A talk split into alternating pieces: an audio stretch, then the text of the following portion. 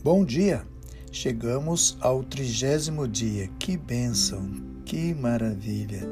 Que Deus, da mesma maneira, te abençoe no dia de hoje com um tempo devocional tremendamente abençoado.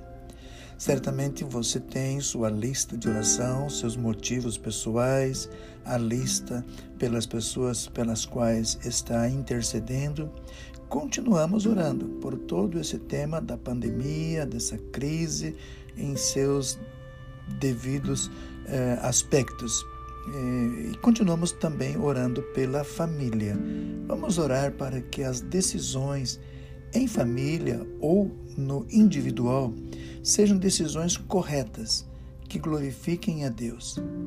Vamos orar para que a linguagem usada no lar seja uma linguagem que edifique, que abençoe, e não palavras duras, feias, que firam os demais membros da família.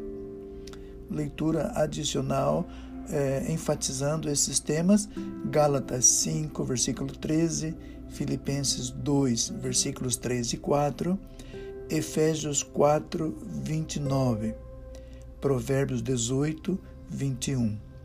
Continuamos com a leitura da primeira carta do apóstolo Paulo a Timóteo, hoje capítulos 3 e 4. Que Deus te abençoe e uma boa terça-feira.